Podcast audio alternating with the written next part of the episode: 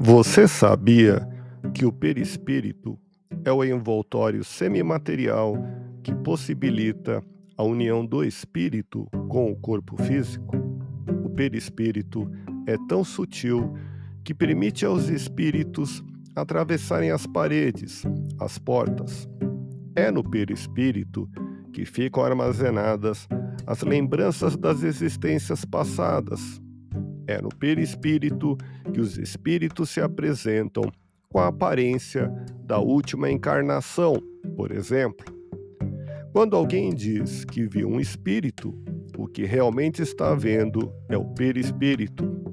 Outra função do perispírito é permitir que os espíritos entrem em contato com os médiuns, através de perispírito a perispírito, e assim ocorre a comunicação mediúnica.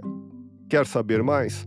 Ouça podcast Espiritismo. Agradeço sua audiência.